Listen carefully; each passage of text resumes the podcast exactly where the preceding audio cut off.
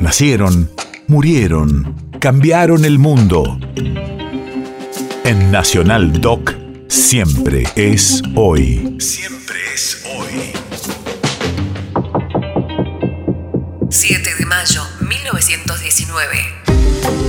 Hace 103 años nacía en Los Toldos, Buenos Aires, María Eva Duarte, conocida como Evita. Radio de la memoria. Creció con tres hermanas y un hermano, criados todos por su madre. Llegó de muy joven a Buenos Aires con el sueño de ser actriz. Que antes de ser la esposa del presidente prefería ser Evita. Si ese Evita era dicho para calmar algún hogar de mi patria, lo decía porque lo sentía en lo más recóndito del corazón.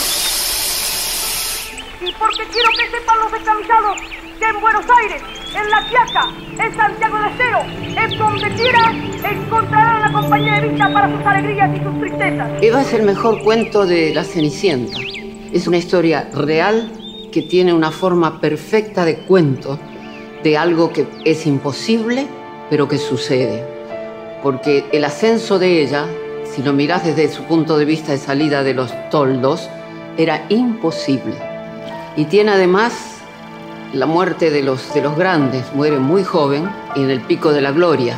Entonces es, es una historia perfecta.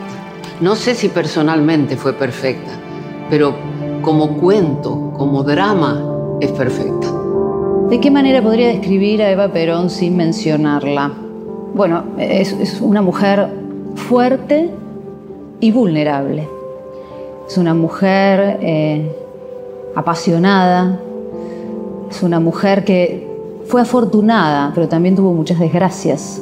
Y es una de esas mujeres que, poniendo en juego su vida, su, prestigio, su ser mujer, allanó el terreno a miles, millones de mujeres que estaban en su, vivían en su época y que después vinimos, que eran muy desprotegidas.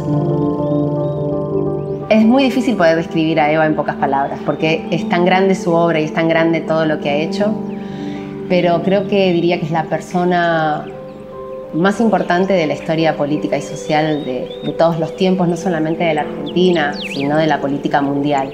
Y si encima destacamos que es mujer, sin duda que es la más importante. Yo describiría a Eva como una mujer eh, revolucionaria, fundamentalmente, de un pensamiento revolucionario, de, una, de un coraje, de una, de una lealtad absolutamente fuera de serie. Que una vez yendo Sancho con Don Quijote, al pasar por una estancia, le dice Sancho a Don Quijote, Quijote, ladran los perros, señal que cabalgamos. Si nos ladran, señal que cabalgamos y realizamos una gran obra. País de efemérides.